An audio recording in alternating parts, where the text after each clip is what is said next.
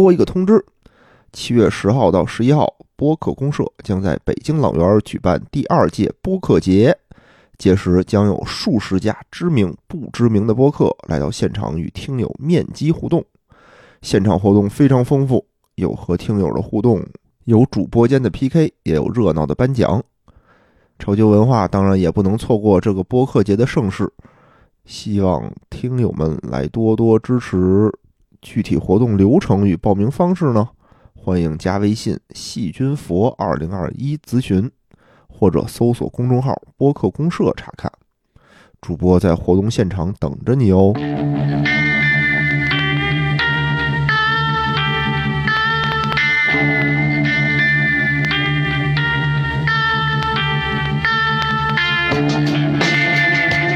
大家好，欢迎收听超级游文化，我是恶霸波，我是野人。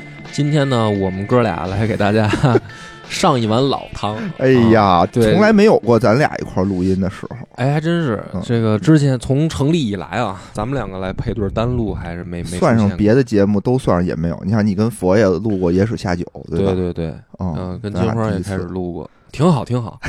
对，言归正传今天咱们两个就是我刚才说的，讲个老汤，嗯，就是寂静岭。啊哎呦，寂静岭还是咱们今天就讲第二代。啊嗯，为什么呢？因为我呢，这个觉得啊，就是我个人啊，嗯我个人觉得第二代呢是在众多代里面最恐怖的。哦，你都玩过我后来玩过三，玩过五，啊？玩过六，嚯，这么出这么多代呢？对，寂静岭已经出好多代了。啊，嗯，然后我好像唯独就是没玩过四，就是我就落了一代。我是玩过一，玩过四，啊但说实话，这两个我都是只玩了一开头，啊，因为我这个胆量啊，呃你大量小大家也是知道的。啊，但是后来的那些作品，嗯它的那个氛围恐怖程度可能有所上升，但是他在那个就是故事上、剧情上，哦我觉得反而啊还没有过二的这个巅峰。就是哦你要是让我说讲寂静岭的故事，嗯，我想起来最直观的反而是第二代。哦哦哦，我看了一眼网上的评价，好像也是说二代神作。哦对对那有可能，因为我觉得这个一定有别的朋友玩过的，可能会有同感。嗯，但是它就有一个问题，这个二代啊太早，就是它出的比较早，画质什么的，画质可能也差点意思。哦然后反正现在说玩过二代呢，那就就是暴露年龄的一个事儿。对，就是 特早嘛。挺早的了，因为它还还是就是电脑上。就是还不是像后来说咱们已经有家用机，什么 PS Two，明白明白。对，它那个还是再往前。然后我还真是上网看了一下，就是这个嗯。音频平台上，嗯，因为我怕什么呢？就是有好多人都讲过，哦，对，烂街了哈。烂街嘛，我有这个担心，因为它有电影了，然后哦。电影也火了嘛，是在游戏区这个群体里面，他的他的电影算改编的的。还不错的，嗯，就是不能说最好啊，就是嗯。还不错，因为电影也挺恐怖我看过一，我也是看过一，我就不行，吓得不行了。嗯。电影第一代还还是确实挺恐怖的，然后啊第二代好像有点又拉胯了，对，然后就好像没拍三，我记得，嗯所以我搜了一下啊，我就怕说，其实有太多人讲过，但是让我很意外的是什么呢？就是我打的是“寂静岭二”这几个字儿，啊，然后还真没什么人讲音频哎呦啊，然后还唯一一个搜到了啊是讲又讲的是电影的，然后讲了大部分的游戏内容，但是他主要还也还也讲影电影的，就是《黑水公园》讲的，是院长讲的，所以今天正好他也没来，哎，哎，这个正好，挺好，就省得他再讲一遍嘛。嗯啊，就是大家想听院长聊这个话题呢，可以直接去黑水公园听，我觉得也也也可以。嗯。但是这个电影和游戏一样吗？但是它电影的那个剧情跟游戏呢，就差别还挺大的，哦，还挺大的。所以咱们今天呢，就是讲讲这个二代的故事。行行行，听波哥讲恐怖故事对。我呢，其实也是一直有这么一个自我挑战的这么一个心愿，你知道吗？啊就是我在野史下酒吧也好，在别的台呢，我都老试图尝试讲恐怖故事。嗯，尤其是我在自己的台里，我专门开了一个系列叫《王良集》，啊专门就讲恐怖故事。然后呢，嗯就是很失败，因为每一次呢，就把它讲成喜剧了。挺难的，我觉得讲恐怖。对，因为我们电台我原来有一搭档，嗯就是他胆儿特小，啊然后我就老想吓唬他，他就是属于，比如说我在那儿玩恐怖游戏也好，或者说我要是看个恐怖电影，他会啊阻止我的那种人。他说：“你先哦先说你别别别，你说你要真想玩呢，你就是或者你想看，你等我走了。你说他来我们家玩啊，他说你等我走了，你再你再弄那不就是我吗？啊，就 跟我一模一样。对，就是恨不得就是说我你今儿啊非要弄这个什么恐怖片儿或者玩这恐怖游戏，嗯嗯你你起码他说你得送我下楼，哦就是就是这种程度，你知道吗？他胆儿小。哦然后呢，我就老想在电台里，我就讲这个恐怖故事，我就吓唬他。嗯他呢就是诚心，他就每次就打岔，啊就是插科打诨，然后把这气氛搞得很 很活泼，结果导致什么呢？导致说在我的电台里吧，我一讲恐怖故事吧，就已经成成习惯了，变成一个喜剧是吧？对，变成一个非常喜剧的就港片那种，对，一点也不恐怖。然后后来呢，导致我再想讲恐怖的吧，就是我嗯也怕我的听众就是不适应，因为人家哦这个哎王良吉这是喜剧，就是听笑话来的心态。哦然后我要讲太恐怖呢，人家我怕又不适应，跟预期不一样。是嗯，也有那种呢，就是就开始嘲讽我了，啊就是说你这鬼故事讲的不吓人，哎，你在哪儿到哪儿，哎，我都听乐了，就是有那种嘲讽我，都搞得我都我还挺挺挺较劲的。我说我嗯什么时候我必须讲一个恐怖的。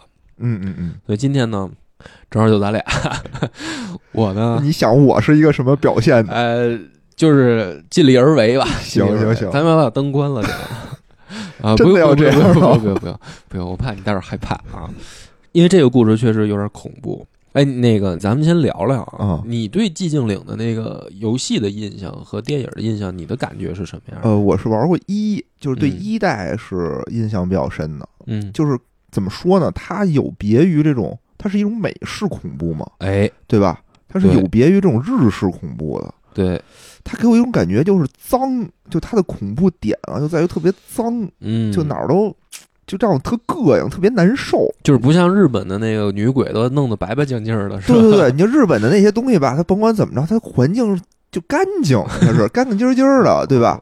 然后只是就是瘆只得慌是乱，只是乱，对哦它那不是脏，就哪儿都脏了吧唧的，全是血了呼啦的那种感觉，对，然后全是什么厕所，什么就哦怎么恶心怎么来那种感觉，就是就给我血了呼山的，身体上特别的难受，就不是光嗯恐怖，是恐怖加恶心那种感觉。对，对就我一看那地儿，我就不想去，引起生理不适，特别不适，就是特别不适，而且它就是给你一种。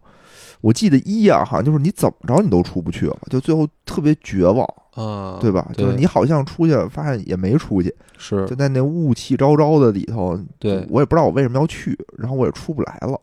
而且那会儿的游戏吧，它的那个任务的提醒啊什么的还不是那么明显，就是它不像现在的游戏，嗯，就是你马上能查到我什么任务，我接下来干嘛，嗯，然后我往哪儿走。是吧？甚至这个好多游戏连那个光标都给你显示出来，你只要照这个方向走就 就行。因为现在游戏大家都不愿意去花时间去是探是是索嘛，就是是最好直接一点、快一点。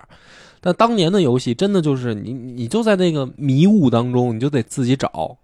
对，而且它还有一点儿，就是说我记得啊，记不深刻了，就它好像是在一个就是那种乱的世界，嗯里世界和表世界和现实世界来回穿插，嗯就你会回到这种现实世界，嗯现实世界的时候就会好一点，就没那么吓人，嗯对吧？但是比如我到了现实世界，我就松一口气儿，哎，我终于回来了，嗯在这儿玩一玩啊。就突然间，你根本就不知道什么情况下，就一下可能推一门一进去，就嗯到那种就是恐怖恶心的世界，嗯，你就想再回来，你就回不去了。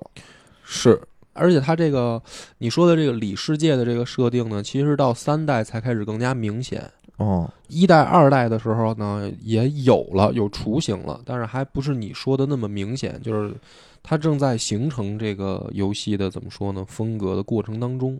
而且有的时候我现实生活中啊，就会经常回忆到这种场景，嗯比如说有的那种商场，商场里可能人特别多，特别嘈杂，嗯但你可能突然间拐了一弯儿，说你去上厕所的时候，就那儿一个人都没有，哦，对对对，然后你就会，我就会毛骨悚然，就回想起就寂静岭这个，可能我一推门一进去，我就整个世界就变了那种感觉。嗯，所以它这个整个游戏呢，就是给人的氛围啊特压抑。对，这种压抑感呢，是直到你说现在的游戏里边，我觉得我就是玩那个魂系列的时候会有这种压抑感，就是感觉那个世界特别空荡荡的，没什么活人似的那种感觉。哦哦哦就是这种游戏多年之后再有这种感觉是魂系列，恶魔之魂、黑暗之魂会有这种感觉。然后在魂系列之前这么多年，就是寂静岭给过我。其他的呢，恐怖游戏呢，你就感觉吧，你不管是其实不管是零系列还是生化危机，嗯恐怖归恐怖啊，但是它是那种热闹的恐怖。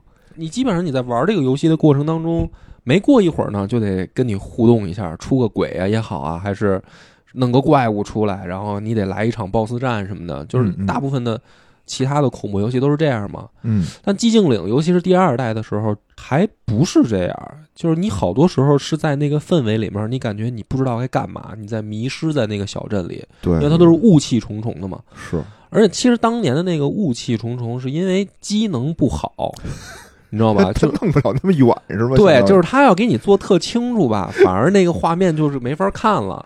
他们哦就是取巧了，这就是说我干脆因为做，反正我要给你做也做不清楚，干脆我就给你弄得雾蒙蒙的，哦，就就是它变成一个这个就是游戏的一部分了。就比如说有的漫画家为什么那个戴头盔呀、啊，因为不用画头头发，就 就是一个道理，就是他当年做的雾蒙蒙的那个样实际上是因为机能也不好，所以他正好就把它做成雾。嗯。但是这么一搞呢，他的那个画面在当年的游戏里面就显得特别牛逼。嗯因为你当年玩的时候，就反正我当年玩的时候，我是没有这种感觉的，就是我是觉得说这个雾后面是有东西的。哦，对，其实没有我现在也不知道。对，其实没有，对嗯他他他他做不清楚嘛。是但实际上当年玩的时候，你是感觉这些雾后面都是有东西的。你并不自己脑子想象出来一堆对然后这种我觉得就是上升到艺术层面了，这就叫嗯留白，你知道吧？那一个恐怖游戏给你留白，嗯雾蒙蒙的后面，你是想它是有建筑物啊，还是有东西啊，是还是有什么怪物啊？你这个留白就就牛逼了。所以其实它一般都是到房间里面的时候，它不是才怪物比较多嘛，然后嗯那个气氛感会压抑更强嘛。嗯但是我反而是在室外的时候，就玩《寂静岭二》的时候，我在室外我更压抑，因为它室外雾更浓，明白就是我反而更害怕。所以这个是当年整个这个游戏的氛围什么的，咱们就聊到这个差不多，给大家铺垫到这儿。没玩过的人可以先想象一下。嗯但是呢，最经典的还是它这个故事，我就讲讲它这个故事。行，这个游戏一开始的时候，你扮演一个叫詹姆斯的男人，詹姆斯。一代是个女的对吧？二代哦变男的了，二代一代也是个男的，三代才是女的呢，没事哎，不不重要不重重要，嗯嗯然后詹姆斯呢，开着他这个破车嗯，来到了寂静岭。他为什么来呢？哎，他来到这儿的时候呢，这个游戏就交代给你，是他的妻子给他写了一封信。嗯这个信里面说，希望詹姆斯来到寂静岭相见，哦因为这个寂静岭呢是他们俩度蜜月的地方，哦，就就是之前来过这儿，之前来过，而且呢，就是有点咱们现在想象它就是那种湖光度假村那种感觉，哦，湖光山色的度假村，就是它中间是一大湖，然后湖旁边呢有这种建筑，是一个小镇明白明白啊，然后他俩等于来这儿度的蜜泸月，沽湖对吧？嗯类似于这种，哎，差不多。嗯怎么回事呢？就是说，詹姆斯的这个妻子嗯，三年前就死了，哦，他自己的记忆里是三年前媳妇儿就死了，那等于这封信是三年前写给他的，但是他现在等于突然又收到一封已经应该死了的妻子的信，哦，所以呢，他就带着期待，因为他很伤心，他特别希望妻子没死，嗯但是他又在这个纠结的情况下呢，他就希望是没死，嗯，所以他就希望说，我来到寂静岭，我能够看到我媳妇儿还活着。就说他其实他是相信他媳妇儿，他觉得他媳妇儿还活着的，他他隐隐有这种感觉，哦就是会不会没死？那这个三年前出什么事儿了呢？嗯媳妇儿是得了一个重病，嗯。得了一种绝症，嗯，然后在这个绝症的情况下，詹姆斯认为说媳妇儿已经去世了，就病死了，在医院病死了。病死了，哦，等于故事一开始交代了一个这样的一个背景，就是他收到一封信，他就开着车来到寂静岭找媳妇儿。嗯。等他来到寂静岭以后呢，就是跟他印象当中的寂静岭应该是有很大的区别了。是啊，按照你刚才说的，啊。湖光山色，对应该阳光明媚，就是一个对吧蜜月的时候来的时候，应该还是一个比较美好的一个地儿。对呀、你这雾气重重，啊。谁去？啊？结果这次等他来的，开车来了以后呢，发现嗯。就这个镇子雾气重重，也没人了，哦。小镇上的，人也都不见了。然后他就走入小镇，嗯，走进去以后没多久就迷路了，因为他刚一进镇的时候呢，要经过一片墓地，也是哎呦妈呀。挺挺衰的，嗯，雾气重重的。他这个情况下他就迷路了，因为哦好长时间也没来了啊，就也不知道怎么走。在这个时候他迷路的时候呢，碰到了一个女的，嗯这个女的呢也是外来的人啊，叫安吉尔。然后这个女的呢是来找他妈都是来找人啊，也是来找人的的。然后这俩人就聊了，简单聊了聊，啊，然后就发现其实都不是本地人啊，就是也也指望不上啊，都是外来人，都迷路了，都都迷路啊嗯，都转向在这儿。而且这个女的呢，明显就是精神状态有点感觉有点紧张，就是你从游玩的时候那个角度看，就是感觉这女的神神秘秘的，哦说话也是躲躲闪闪的，说是来找人嗯，啊，然后你感觉也不太正常。嗯，我觉得到就到这么一个环境里头啊，搁谁谁都紧张。但是呢，这个也好，就是你就算见着活人了呀，就这么一个哦跟鬼似的镇子，然后你这不是哎一大姑娘，也是也是。也也反正有算就个伴儿呗。嗯嗯，然后这个就接着往里走，但这个时候俩人就是分开以后啊，就碰上第一个怪物了。而且呢，这个游戏做的非常巧妙，他在碰到怪物之前啊，他先捡着了一个收音机，哦，就是那种老式半导体。现在的这个年轻的朋友可能都不用了，现在提到半导体，大家可能都会想到股票、对，都不知道，就是那种老式收音机。呃。调频的那种。对，这个收音机呢已经用不了了，嗯，但是它有一个作用，就是当有怪物即将要出现的时候，嗯。这个收音就会发出滋啦滋啦那种声音。哦，我好像有印象，啊，就是这么一说，我就是它它像会有预警似的，就是嗯。有危险要来，这收音机就会响。就这个氛围做的也特别棒，相当于你一直就拿着那收音机，对，你就拿着那个收音机，你听见滋啦滋啦一响，就知道有怪物了。哎。呦我靠，就是第一次怪物出现的时候，就是这收音机开始响，嗯。然后这雾气当中扭扭歪歪的走出来一个什么怪物呢？嗯。没头，没胳膊啊，嗯，有一个人棍吗对，就是一就跟个人棍一样，然后黑了吧唧的，啊，像被烧过一样哎的这么一个人，然后扭扭歪歪的就走出来了。啊。当然，他的脚的那个部分啊。还像是穿着高跟鞋，就是你想象着也没有衣服啊，就是一团肉，黑色的肉，然后没有脑袋，没有胳膊，就这么扭扭歪歪的走过来，像被烧过一样。然后呢，这个詹姆斯呢，就是抄起周围能用的东西就干啊。他，就把他就打呗。游戏里面是有攻击手段的，就是一这样的怪物，它能打你吗？我觉得它它不具备攻击性它会，喷出一种黑色的那种液体，哦就是特别恶心啊，恶心你。就是反正挺恶心的。而且这玩意儿你不弄死它多别扭啊！就是在那个啊，确实也是，雾雾气蒙蒙的里面，它不死，这收音机不消停啊！就反正这东西出来了以后，就是说我感觉啊，恐怖呢倒不一定有多恐怖，恶心，我觉得。但是关键是让你产生一种心理的不适，明白，别扭明白。明白就你必须得给他弄死。反正我看见一只蟑螂似的，啊，对吧我当时就必须得给他拍死。明白，然后呢，就等于这个预示着什么呢？就是这个镇子是有怪物的，是不太不太不太对劲。然后呢，接着走啊，碰到了第二个人。嗯第二个人呢是一小姑娘，特别小，嗯看那样啊不超过十岁，一个小姑娘。而这个小姑娘呢，一上来嗯，就对詹姆斯没什么好感，就是哦就说啊，你就是詹姆斯，你是就是恨不得就是那意思，你就是一个负心汉啊，你就是个坏人。哎，这姑娘认识他是吗？对，就说明这小女孩呢认识这男的，嗯，认识我们扮演的这个詹姆斯。但是呢，这个詹姆斯不认识他，不认识这孩子哦，上来就骂他，啊。然后这孩子呢就给他捣乱，比如说他要开门找一个什么钥匙，在那儿够钥匙呢，嗯，这孩子过来，咣一脚就把那钥匙踢飞了，然后就跑了，就特欠啊，就是那种哦熊孩子，特想抽他的那种。嗯但是呢，这个詹姆斯呢就也好奇，因为这镇上没什么人，除了一进来的时候见着安吉尔嗯，那女的，然后也没有别人，就是怪物。哎呦妈呀，啊，然后关键他也不知道他到底去哪儿找他媳妇儿去。对，关键是他现在呢也迷路，他也转向在这镇子里面，就是建筑物里面乱翻乱找，跟迷宫似的。所以见着这么个活人呢，就想搭话呀，就想问问，而且这个小孩还认识自己，他就想追这小孩，嗯，想问问这小孩，这小孩就躲他。然后呢，再往下走呢，就见着更多的怪物了。有两种后来被玩家称为特别经典的两个怪物，嗯一个呢是一个长得像蜘蛛，但是呢这个蜘蛛呢纯是女人的四条腿拼一块儿，女人哪有四条腿？不是就是你想想女的的腿，因为她上面还穿着那种就就是你明显感觉是女人的那个腿，四条大腿，就是哦从腰以下啊胯骨轴在这儿以下。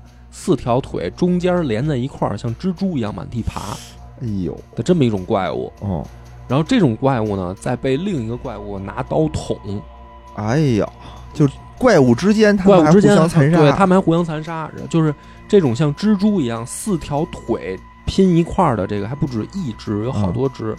然后什么怪物在拿刀捅他们呢？这个怪物呢是一个壮硕的男人的形状，哦，但是头的部分是一个巨大的一个三角铁。哦，就是他没有这这个我头。知道，这个一代好像也有，对，就是后来是《寂静岭》里面最最经典的一个怪物形象，电影里面也有，嗯嗯嗯，就是头的部分带了一个巨大的铁三角遮住，是，然后拿着一个巨大的这种兵器，嗯什么刀啊什么这些的，大砍刀那种的，然后在那儿砍那个腿组成的蜘蛛怪物，哎呀在，那儿捅。然后这个男的呢，就是一下就觉得说这个怪物的等级上升了，你知道吗？就不像刚才那个啊 没手没头什么的啊扭过来吐口水的这个，就是属于小弟级别的。啊，看到这个三角头，他拿着兵器，而且打不死，就是你在游戏里面你打不死他，你只哦能只能就是用武器示意性的跟他防御一下，跟他打打闹闹一下，然后你就赶紧跑，你知道吗？你弄不死他。就跟那个《生化危机》里那暴君似的，对，就差不多有点这意思。嗯，就是说玩到这儿的时候，你发现妖怪更多了嘛，哦怪物更多，而且各种各样的都有。然后在这个寻找小姑娘的路上的时候呢，还碰着一个活人，嗯，是一胖子，一个白白胖胖的一个大胖子。哦，这胖子呢叫艾迪，嗯。然后从艾迪的嘴里呢，大概就是了解到了，他是开车带那小女孩来的，就是这小女孩不是自己在这镇上啊，哦，她是也是外外来，也是，外来的，嗯然后这胖子也是外来的，干嘛来了呢？而且这个胖子的精神状态啊，就是玩嗯游戏的时候看的这个什么过场动画呀、和你跟他聊天的时候，你感觉这个胖子的精神状态也不太正常。就反正在这里面，你碰到的人没有正常的，都不太正常嗯，啊。但是呢，你见到他们的时候，跟他们搭话的时候呢，你都并不了解他们身上发生什么事儿，嗯是你随着在这个镇子里面探索，一点儿一点儿可能能补全他们的故事。明白，他们的故事跟主角还没关系，哦，就是这个安吉尔嗯和胖子的故事跟这个我们扮演的詹姆斯的故事是没有什么关联的。反正我玩的时候，我感觉没什么关联，就是他们各自有各自的故事。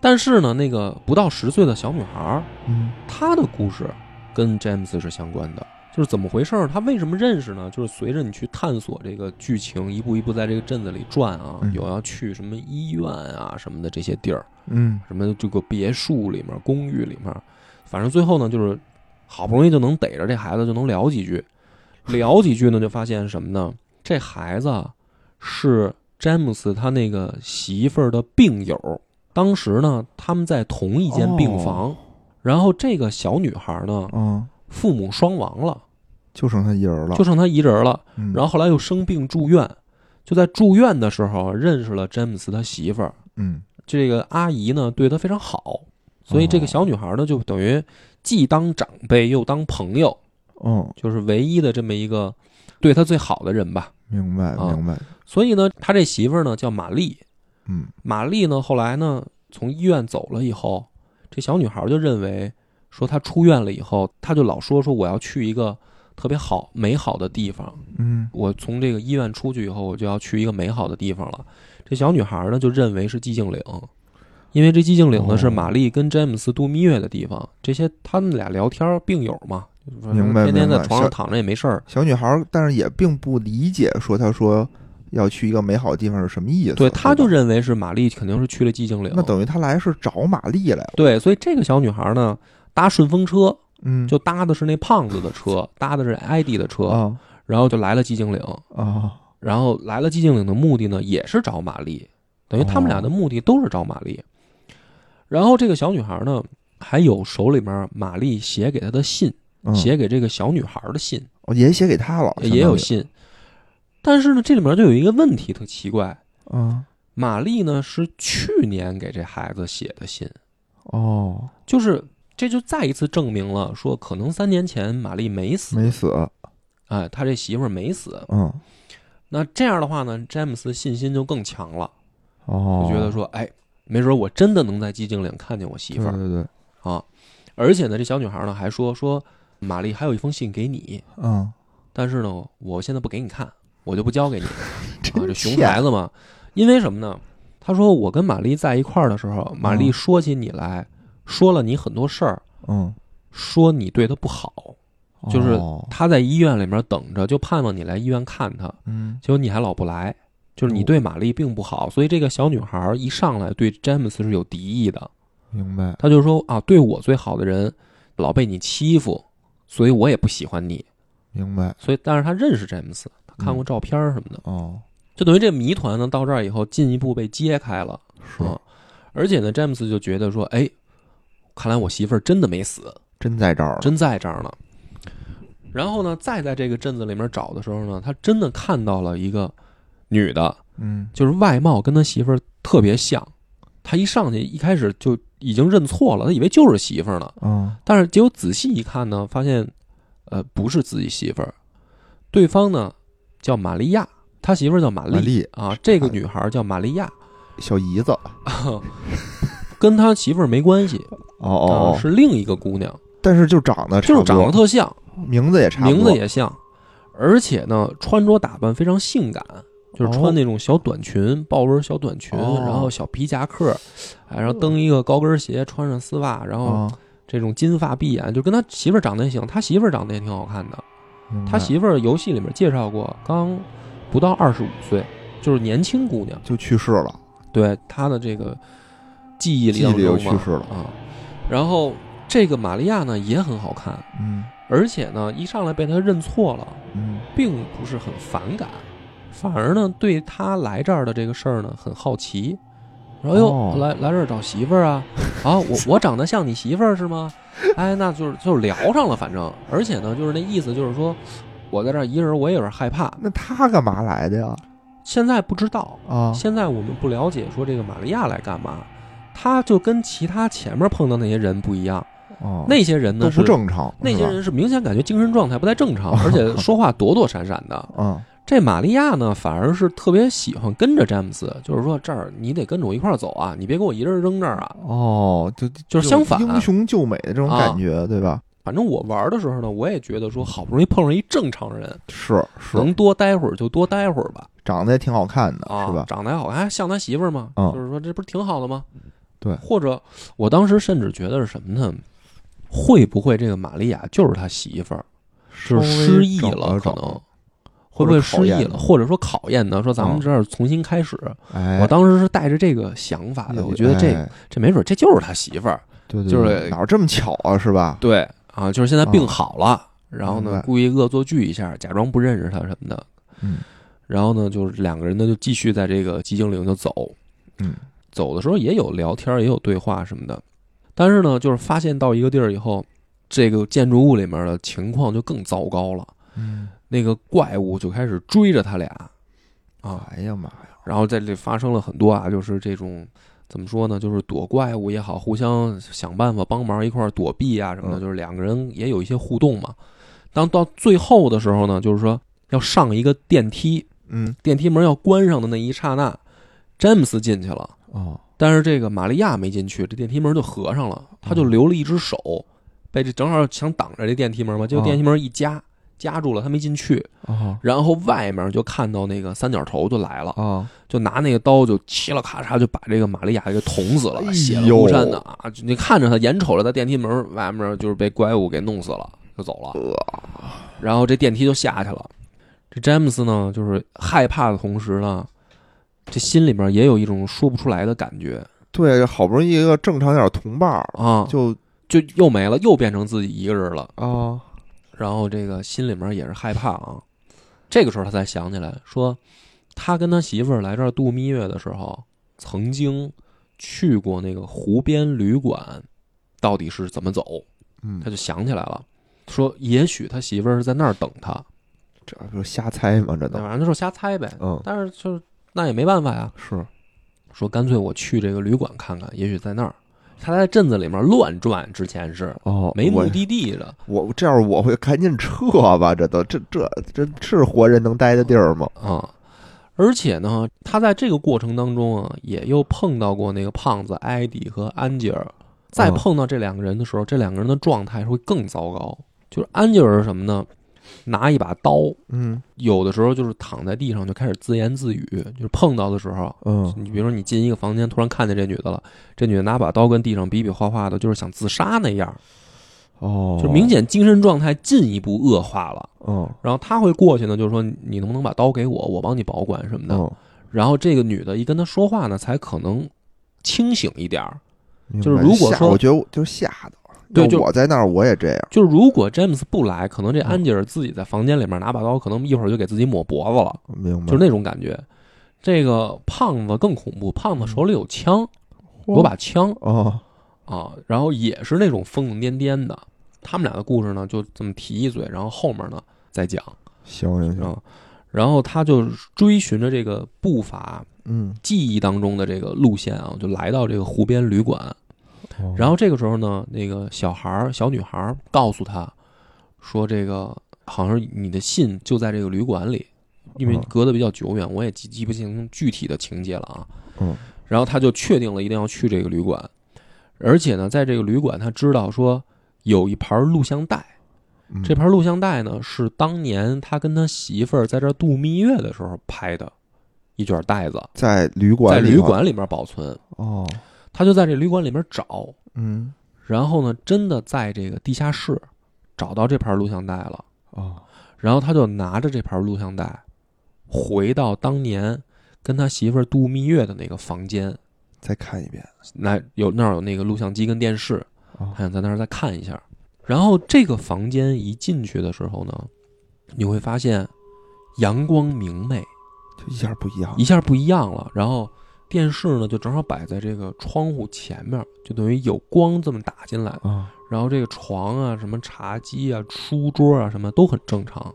在这个情况下呢，詹姆斯就把录像带放进去，就看电视，嗯是他当年的那个媳妇儿拍出来的那个样子，嗯就是他们来度蜜月的时候的样子。然后呢，看着看着，嗯这录像带就不对劲了，嗯就像那种跳带一样，会混杂进来一些画面。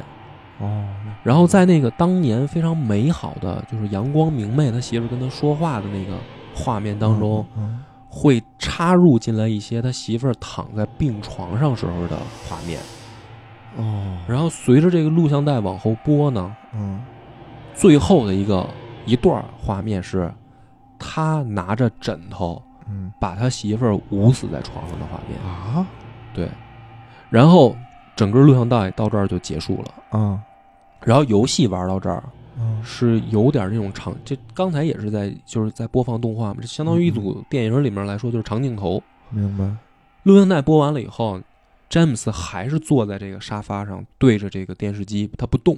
嗯这个画面就是像环绕拍一样，环绕拍摄詹姆斯一样，就在对着他拍，转了一圈看他从背影到侧面。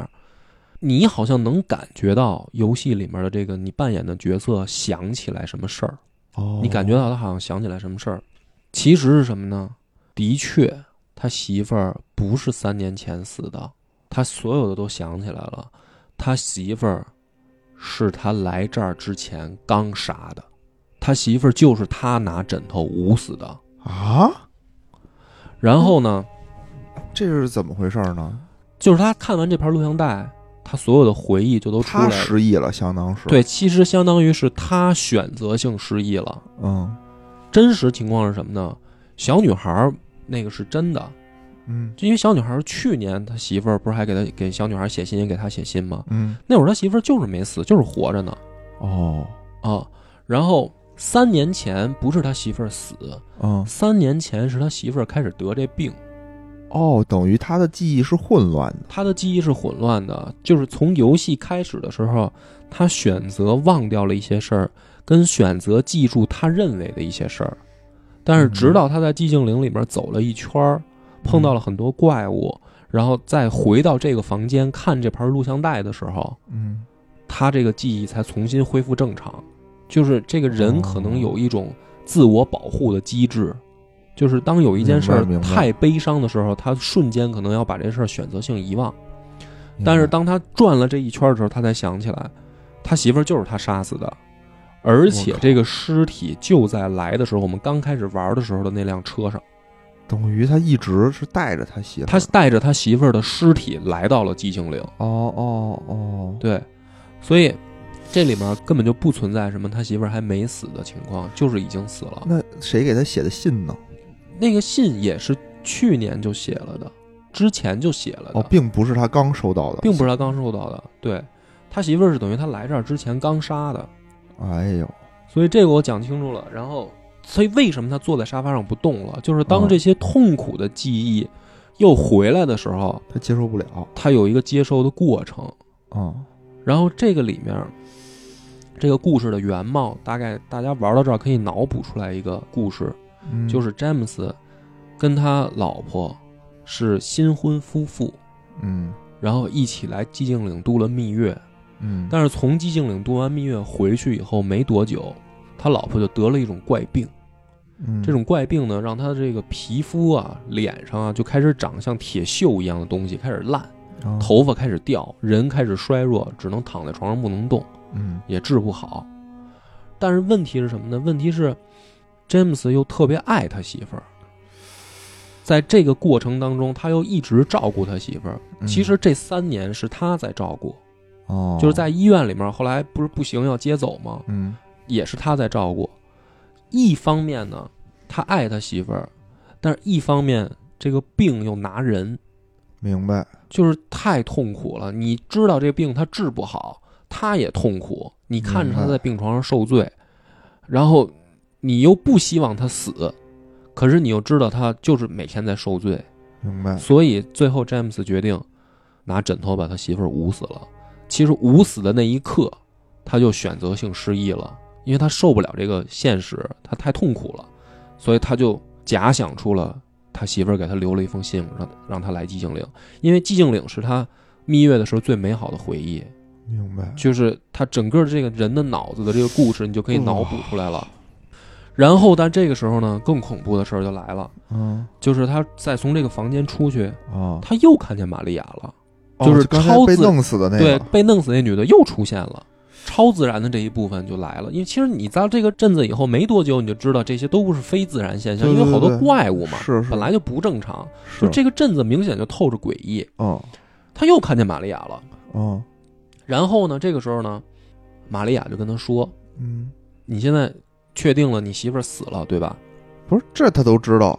就是他们俩就聊天，过场动画就、哦我就我原文我也记不得了明白，就是他们俩其实交流来着，对吧？对交流来着，啊，交流来着。然后就是说你媳妇儿已经死了，那意思就是说，你看要不咱俩一块儿过去，就是那这么大概是直接吗？大概是这样啊。啊，然后呢，这个詹姆斯选嗯选择说，我现在已经想起了所有的事儿，嗯我还是决定我忠于我媳妇儿，就是你你不是我媳妇儿，我也不能让你来代替她。明白，我决定就是回到我正常的生活，嗯，那意思就是拒绝了嘛，嗯对？吧？然后就看这个玛利亚就变身了，变成了一个怪物。操，对，然后他这个怪物是什么呢？是一个像是床的那个架子，啊就是床垫旁边不是有四个边儿的铁架子吗？啊，然后铁架子当中像把它捆起来的一坨肉一样，就是一团模糊的肉捆在床中间儿，那个床也是他变身的一部分，也是它一部分。就是这个怪物是一个铁架子床中间捆着一坨肉，然后会飞，会飞，然后会发射出来黑色的蝴蝶打人，哦哦哦，就是这么一种，怪物。反正寂静岭里面的怪物都没有个怪物样儿，都是那种是特别让人引起生理不适的那种状态。和我们平时想的什么那种就对，就是咱们平时去玩好多游戏，你比如说女鬼吧，女鬼也是有脑袋、有手、有就是一完整的人形，只不过面目狰狞。是或者要不说其他的，比如僵尸，僵尸其实也是有个有个形儿，对，没要不形儿，对没形儿就是一团肉，然后让你我觉得特别别扭。啊！然后把这怪物弄死以后呢，嚯，你还打得过他啊，这是最后的关底了嘛，就相当于是结局了。哦哦其中一个结局是这样，就是詹姆斯回到车上以后，哦，连人带车带着媳妇儿的尸体一起开进湖里自杀嗯，。就我我也不活了，对，就是他所谓的回到自己的生活，就是嗯他也不活了，这是其中一个结局。嗯然后寂静岭呢是有，就是这第二代它其实是有多个结局的，哦，它这个结局是根据你中间发生的事儿选对的，，还可以走向不同的结局。哦但是其他结局呢，我就不讲了，因为我觉得我心目中啊，嗯最符合这个剧情发展的，是我刚才讲出来这个结局，哦，就是因为其他的我总觉得不合理。我随便说一个，比如有一种结局啊，嗯有一种结局是最后他从那个房间出来碰到的是他媳妇儿，变成最后 BOSS 的也是他媳妇儿，哦然后他把这个媳妇儿打死了，他说走了，我回到我要过我的正常生活了。嗯但是你这问题是你车上还有尸体呢，你怎么解释这事儿呢？你怎么回去过正常？你这是一杀人犯啊！埋了呗，对啊，就是说，所以我觉得这些结局就是说，你看起来好像是是一个美好结局啊，但实际上并不美好。也不美好。所以说这个事儿本来就不不可能有一个，因为他上来就已经是注定是一个悲剧了。好是它是是上来你到这寂静岭的时候，你车里面就是有你媳妇儿尸体的，他怎么也不可能是一美好结局。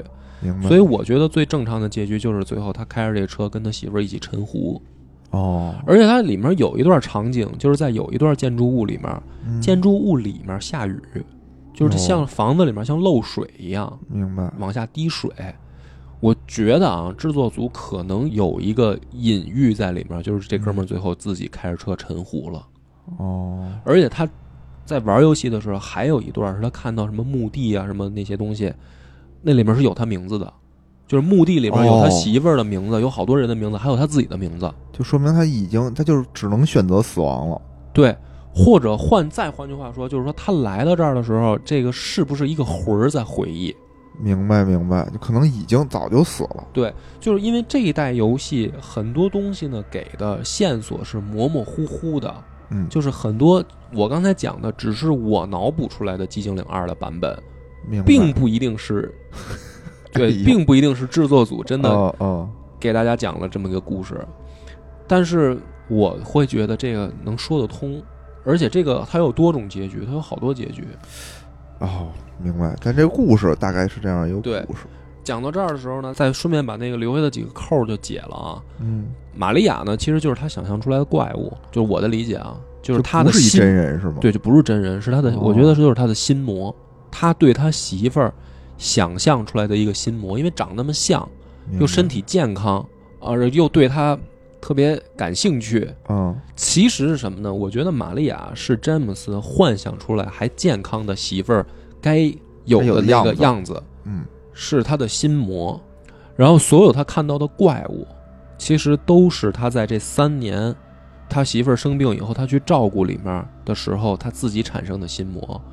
就是比如说那些什么女性的腿拼出来的蜘蛛，嗯还有比如说没有头没有胳膊，但是就只有穿着高跟鞋的腿扭过来的躯体，啊还有就是还有里面更明显的就是那个寂静岭经典的怪物，那个女护士，哦，身材火辣的女护士，但是脸是一坨烂肉，啊，那个怪物那不都是寂静岭经典的吗？是是是其实这些里面有大量的，我觉得都是性暗示。哦，就是他这三年他媳妇儿病了，他没有性生活，哎然后他呢又爱他媳妇儿，他又不能出去乱搞，所以他所有的这些就压抑成了心里面的怪物，就是女性的那种性暗示的怪物形象，在他心里面就非常扭曲。就这个男的，他实际上来寂静岭看到的这些东西都是他的心魔。最后他，我觉得他自己和解的方式是什么呢？其实他没和解，他就选择选择死了嘛。就是因为他要是一个人能痛苦成这样，我不太觉得他能和解了。难，反正对是难，就是说明他真的是太爱他妻子了。别看他最后动手杀，他动手杀的原因，我觉得有两个。第一个是他可能也扛不下去了，就是照顾一个你看着天天他在变差的人，你自己什么也干不了。其实这就是一个现实生活中很难的选择嘛。就比如说家里的至亲得了癌症，嗯，对吧？这个癌症你就是治不好，现在医学手段你就是治不好，对，对吧？但是你怎么办？比如你要化疗，嗯，你做不做？因为你做化疗其实不见得能好，但是呢，病人也会很痛苦，对，就是是会在痛苦中死。其实这个游戏它讲了一个特别，就是特别容易被触及人性的那个话题，就是久病。就咱们中国人咱们中国人也老说“久病床前无孝子”嘛，是然后现在也是有很多这个故事，其实大量的故事其实都是这个内核，就是如果你的亲人也好，你的爱人如果得了这种病，你怎么办？你怎么弄？对吧？就是这个是特别让人性挣扎的一个内核。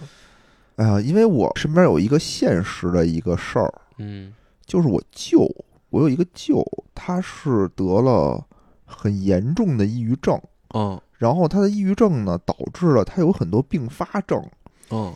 就是他在床上躺了得有小十年的时间，就这十年，他就几乎自己生活不能自理，尤其是最后那几年，嗯。他生活就是不能自理，就是在医院里必须有人给他，就是跟半身不遂差不多吧，嗯。嗯，就是他不能自己生活，就得有人照顾他，给他翻身啊，给他擦拭啊。嗯然后我每次去看的时候，他想跟你说话，他也说不了，嗯就是你能感受到他非常非常的痛苦，嗯因为他就是你看一个人，他不能有自己选择的生活，他他对，连自己的身体都支配就是他被不了，也是被病拿住了，这就最恐怖的。而且活的没有尊严，就到嗯这一步的时候，对就活的没有尊严了，因为你你最简单这种大小便什么的，其实你自己都控制不了的情况下，对，对对，但是但是这个尊严，当这个病一拿住，就是你一旦失去它的时候，你想想都觉得恐怖。太恐怖。就你选择，如果是我的话，如果是我我在这个状态下的话，嗯，我宁可我选择死亡，真的我就选择死亡。但是你在那个时候，你自己嗯是选择不了的。是。所以这个游戏里面呢，到最后他就有一个，就是揭露出来一个事儿，就是他妻子写给他那封信，嗯。那封信里面就透露出来了两种情绪，嗯。一个呢就是说，其实他好想詹姆斯来陪他，嗯。来医院看他，嗯。然后能陪在床边儿，但是一方面他又恨詹姆斯，就是你为什么不来？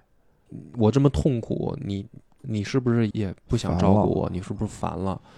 就是，然后所以导致什么呢？导致她丈夫来的时候，她会发脾气，因为她自己有病了，明白。她会恶语相向，她会骂她丈夫，但是她骂完了以后呢，她又后悔，她就说：“哦哎呀，我我我我我，其实我心里面是爱她的，我想让她来陪我，但是她来了以后，我又全部都是恶语。其实你看这个故事里面，他妻子也是两种情绪，很矛盾。是一方面呢，想让丈夫来陪自己，但是这个病一拿住就没尊严，所以来了两个人真的相处的时候，其实她也很难受。嗯，嗯然后她丈夫詹姆斯也是，就是又不能去外面找别的女人，然后就想跟妻子这儿守着，可是守着呢又伺候人又痛苦，然后他又不希望看到他妻子一天一天变差，就是他们两个都很矛盾。这个，明白明白那。这个是主人公的这段故事。嗯小女孩那个就不用过多解释，因为小女孩在这个游戏里面啊，我的理解是看不到怪物，因为哦小女孩没心魔，所以她在这个镇子里面就是到处溜达。所以她看到应该也没雾，我觉得可能她就是阳光明媚啊。，对，可能就正常的那个小女孩看到的世界，看到的寂静岭，可能跟詹姆斯完全不一样明白。啊。再说那两个安吉尔和那胖子，嗯安吉尔的心魔是什么呢？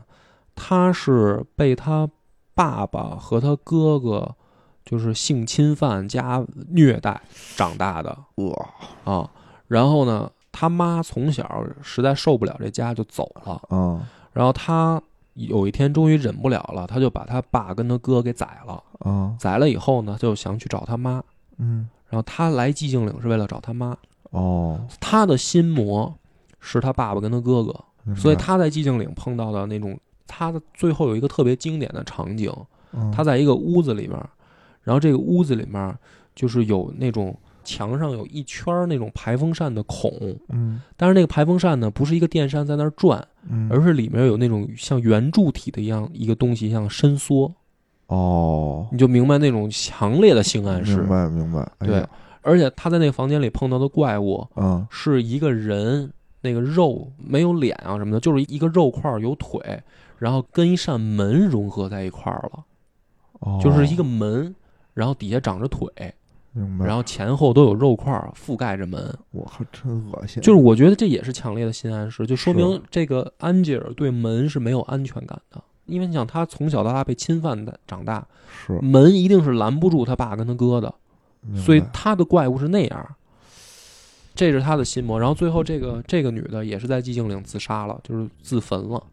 哎呀，嗯，我觉得他是大仇得报啊，按说应该他他弄死了他的心魔才对，但是他应该是，我觉得啊，从这个游戏里面，这女的的反应，我感觉她是有抑郁加 PTSD 综合症，哦，就是她的实际上精神状态已经不正常了。是，然后那个胖子，嗯，胖子呢是从小就被人家欺负，就是哦欺负他的什么外形啊，什么胖子就容易被人嘲笑嘛。这集啊，哦这个西云佛不来也是合适的对，然后他被欺负呢，有一天他就受不了了，啊他把欺负他的人，先是把那个人的狗给杀了，啊然后呢拿枪把那个人的那个膝盖给打折了，哦，然后他就跑了。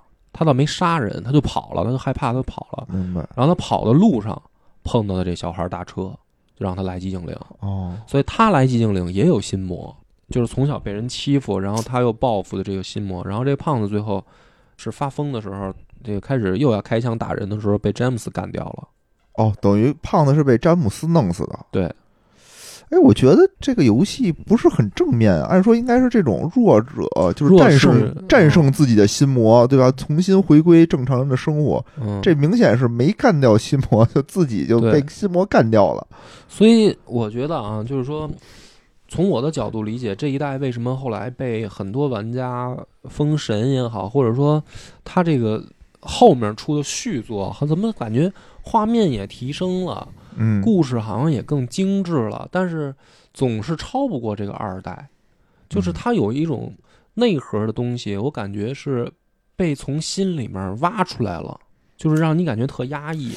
听着这几件事儿，我觉得就都挺压抑。，对，就是它这里面你从蛛丝马迹啊自己拼凑出来的这些人物故事，嗯我会有一种感觉，就是这些人的不幸，或者说他们的这个命运的悲剧，其实并不是他们自己能选择的。对是，都就是他的命运当来了以后，你比如说这个安吉尔吧，他他妈碰上这个爹跟这种哥哥，他自己没办法。对。然后那胖子也是，就是胖子他他被被人欺负、被人恶心、嘲笑的这种命运，就是你没办法，你躲不开。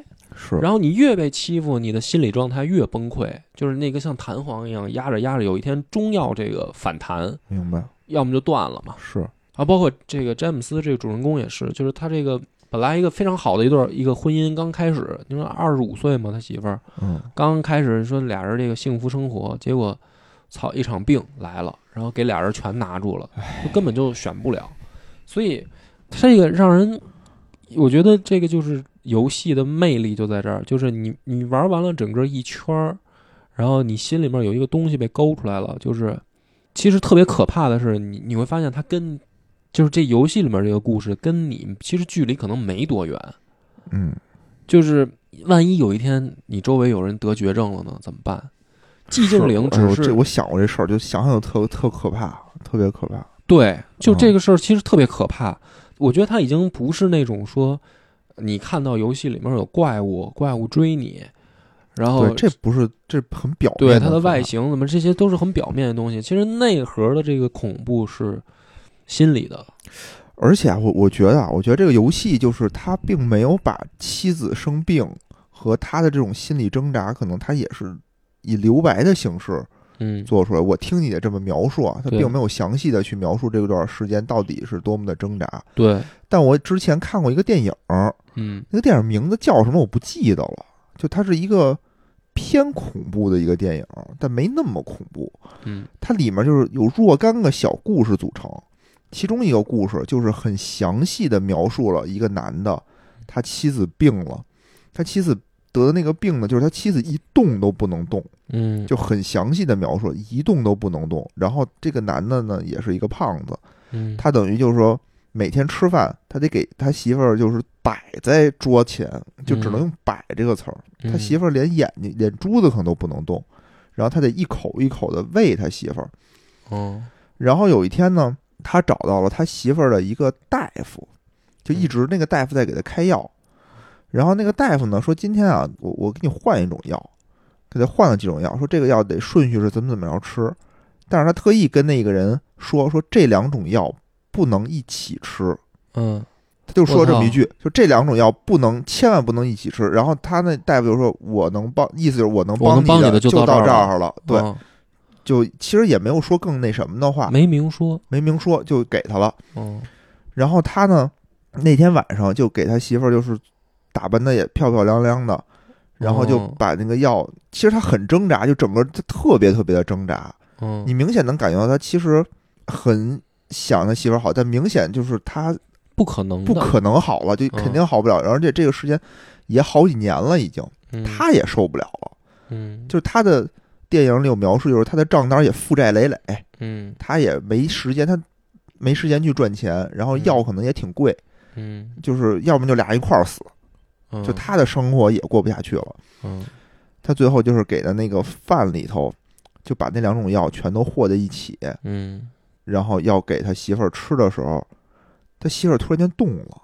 嗯就在这个时候，他媳妇儿突然间动了，哦然后他都吓疯了，嗯因为他刚刚下定决心说我要啊过新的生活，要解脱突然间动了一下，但是又不是说我好了那种感觉，就是嗯有一点转机，他就不知道该怎么办了。嗯然后他就我我记不太清楚了，是吃了是没吃。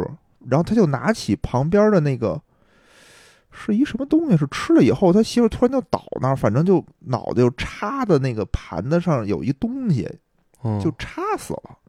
哦。就他不是吃了那个死的，他是因为一别的什么事儿就死了，嗯。好像还是跟他有关，是他打的呀，还是怎么着，我记不清楚了。嗯嗯。然后他就特别的害怕，因为计划不是这样的。他嗯媳妇儿现在死于一个意外，意外嗯对，但是他又说不清楚，有可能是他弄死的。嗯他等于就把他媳妇儿就肢解了以后，嗯然后拿搁了一个皮箱里，他又要想去处理，嗯但是后来又发生了很多很多恐怖的事情，嗯就比如说他拎着的时候，突然间他的邻居出来了，问他这是什么，问他带问他媳妇儿的状况怎么样什么的，哦他就特别的紧张。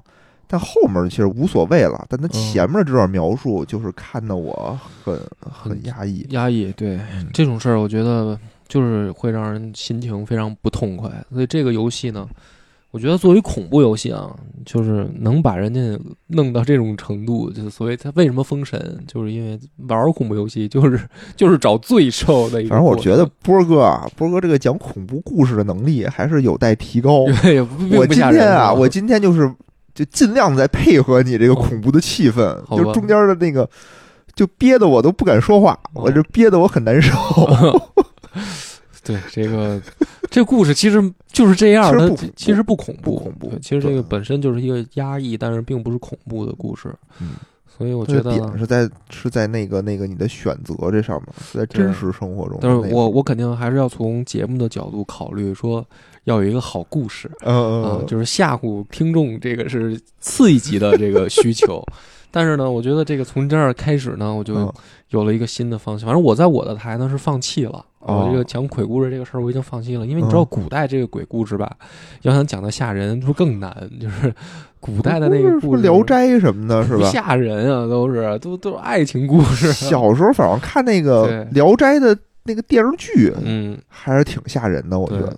所以，我突然觉得呢，在这个超级游文化呢，反正以后呢，但凡是我逮着你们单独的时候，我就要讲恐怖故事。好，就是听众感兴趣的，这个也可以给我们留留言啊，就是说恐怖类型的游戏，游戏哪些，还想听哪些？我们回去补补课，因为我也确实有点爱玩这种吓。呦可以可以，嗯，我是不行，我是不行，我是不行，行。